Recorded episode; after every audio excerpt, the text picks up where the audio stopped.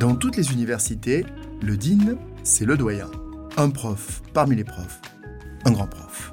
J'évolue dans le domaine de l'enseignement supérieur depuis plus de 20 ans et je dirige aujourd'hui l'ISG, une grande école de commerce.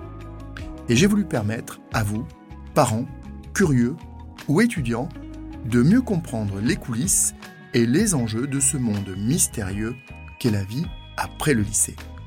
Je suis Thierry Sebag et je vous souhaite la bienvenue dans Confidence de Dean, le podcast qui décrypte le monde de l'enseignement supérieur.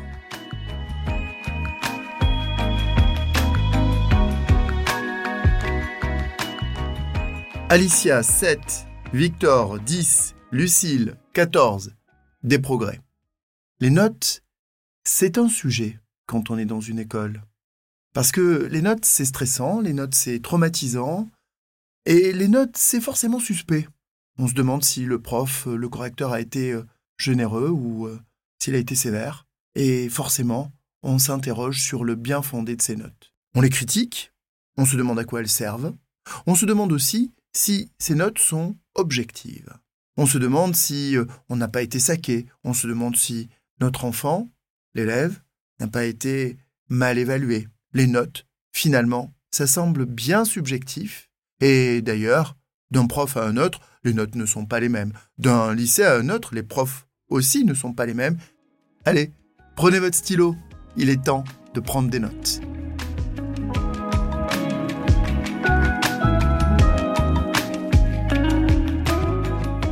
Quand on réfléchit, finalement, les notes, elles permettent de juger, elles permettent de classer, elles permettent d'orienter. Et si les notes sont très critiquées, elles sont, on le comprend bien, un élément essentiel dans la vie de tous les étudiants, de tous les élèves et dès le premier âge. On comprend bien que, en fonction de sa note en maths, de ses notes d'anglais, eh bien, certaines sections vous sont ouvertes, d'autres pas, que vous allez pouvoir vous orienter vers ou pas, que vous allez devoir repiquer une matière ou pas.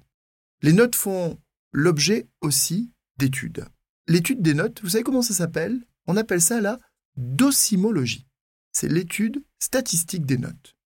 Et c'est assez instructif, l'étude des notes. Ce qu'on montre, c'est d'abord que les notes, ça n'est pas une science exacte. Les notes, c'est subjectif, c'est vrai. Alors, ça ne veut pas dire qu'un très bon deviendra un très mauvais, non? Un très bon, ça pourrait être un très bon pour moi, et pour vous, un bon dans votre système de notation à vous. Et puis, peut-être que dans votre système de notation à vous, vous, vous notez entre 8 et 12, et peut-être que moi, je note entre 0 et 20. Ou peut-être que moi, je note entre 0 et 5. Et dans mon système de notation, quand j'obtiens un 4, eh ben, comme je note entre 0 et 5, c'est pas la même chose que vous qui notez entre 0 et 20.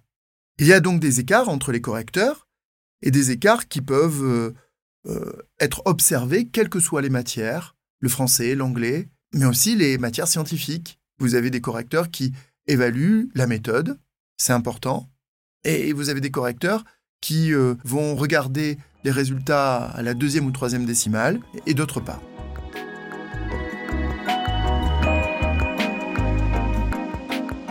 Il y a donc des écarts entre les correcteurs, c'est le premier point qui est évoqué pour dire finalement, vous voyez, les notes, c'est subjectif. Mais on sait aussi, ça c'est plus intéressant, qu'il y a des biais dans la notation des correcteurs.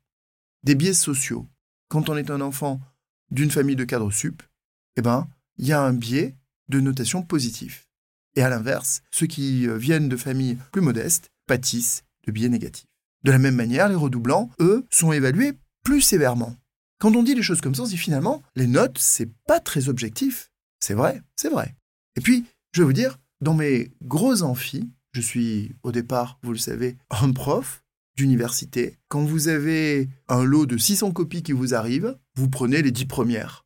Qu'est-ce que vous faites de ces 10 premières Et quel est l'a priori que vous pouvez avoir sur le reste de votre correction une fois passé les 10 premières? Ben, tout dépend du sentiment que vous avez à la fin des 10 premières. Les 10 premières copies sont très mauvaises, et vous vous dites, là, mon tas de copies va être mauvais, il va falloir que je remonte tout ça. Et de fait, vous vous retrouvez à surévaluer des notes. Et à l'inverse, lorsque les dix premières copies sont très bonnes, vous vous dites peut-être que je suis un peu trop généreux, je devrais revoir mes copies à la baisse. Dans tout cela, finalement, quand on regarde la question des notations, on se dit, les notes, c'est pas objectif. Et finalement, ma fille, mon fils, il a raison de râler après son prof qui note de manière subjective. C'est en partie vrai. La notation est subjective.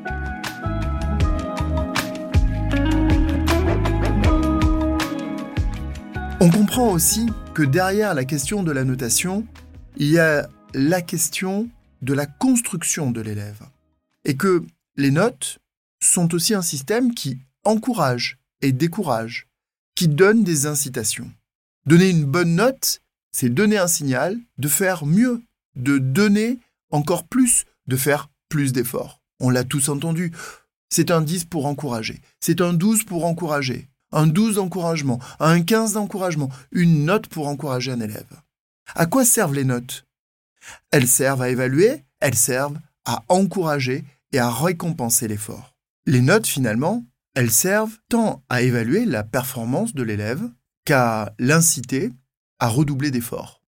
C'est ce qui fait que parfois, les notes sont bonifiées parce qu'on veut encourager, parce que euh, on se dit euh, l'élève est méritant, et alors il mérite d'avoir une note plus forte que celle qu'il a réellement. Derrière cela, finalement, on comprend bien que les notes sont subjectives, que les notes peuvent varier, et qu'il y a quand même un certain degré de liberté dans un quelque chose où il ne devrait pas y avoir de liberté puisque c'est quantifié. Surprenant quand on y réfléchit.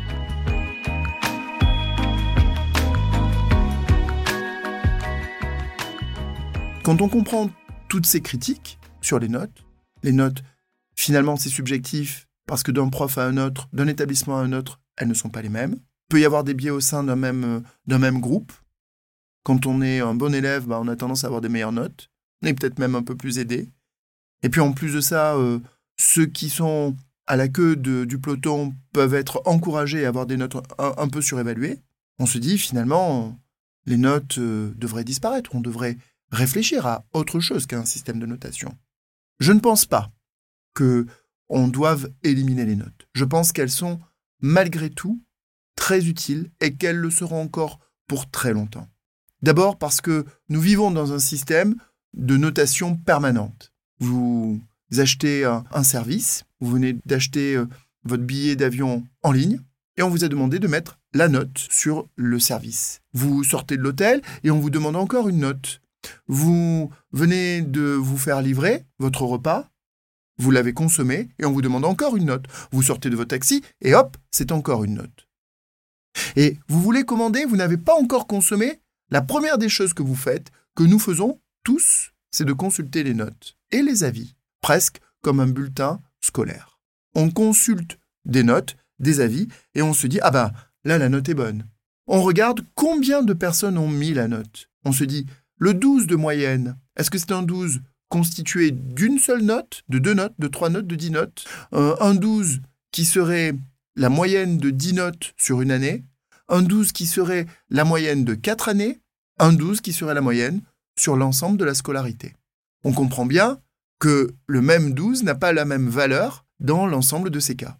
Et donc, ce qui est important d'avoir à l'esprit, c'est que les notes sont signifiantes et deviennent objectives, pour ne pas dire sont objectivées, à mesure que le nombre d'évaluateurs progresse. Les notes comptent, nous vivons dans un monde de notes, nous vivons dans un monde de notes multiples, et ces notes multiples peuvent être données par des humains, mais elles peuvent être aussi données par des machines. Lorsque l'on utilise des simulateurs, on vous évalue à partir de ces simulateurs de gestion, à partir de ces simulateurs de vol. Et la machine dit Ah, là, l'élève euh, se bague a obtenu 14 sur 20. Tiens, j'ai utilisé un système comme ça pour passer le code de la route. Aussi, j'imagine.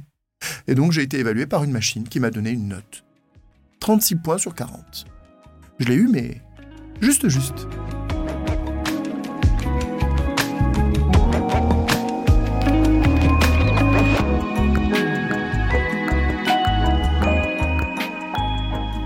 Mais dans les écoles, dans les écoles de commerce, il n'y a pas que les profs qui notent. Il y a aussi les entreprises qui donnent leur avis sur les stages, sur les rapports, sur les mémoires, sur certaines matières. Elles donnent leur avis et elles donnent des notes. Euh, mais il n'y a pas non plus que ces entreprises qui évaluent. Non, on a aussi parfois des tiers, des mentors, des coachs, qui viennent dire, ah ben, cet élève-là, il est pas mal. Et pour nous, le dossier qu'il a établi, lors d'un grand jury, d'un grand oral, il vaut un 12, un 13, un 14, un 16, un 17. Pourquoi est-ce que les écoles font appel à différentes sources d'évaluation et de notation? Je dirais que l'avantage, il est le même que lorsque l'on va sur Google ou sur un site pour commander son repas et lorsque l'on va chercher dans les avis. Ce que l'on cherche, c'est 1. L'anonymat des évaluateurs. L'anonymat, dans la note, garantit l'absence de connexion entre l'évaluateur, le correcteur, et la personne évaluée. 2. Ce que l'on cherche, c'est la multiplicité des évaluateurs. 3. Ce que l'on cherche, ce sont des précisions sur les notes et les évaluations. En faisant appel à différents évaluateurs, on multiplie les sources, on les rend de ce fait anonymes, et le résultat qui est donné est censé être plus précis parce que le 4,6 qu'a obtenu le restaurant où vous allez commander peut-être ce soir, ou le 4,7 qu'il a obtenu, eh bien, a de la valeur parce qu'il a été donné par 492 avis, 492 personnes qui ont déjà commandé et qui se sont déjà exprimées. Voilà, les notes, vous l'avez compris, dans les écoles, c'est un sujet. Et dans les écoles qui sont ouvertes à l'international, c'est un sujet encore plus important.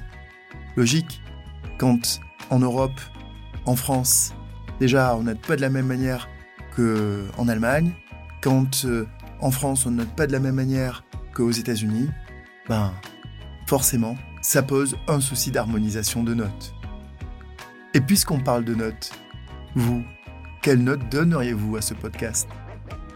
En attendant, et avant de me l'attribuer, vous savez ce qu'il vous reste à faire.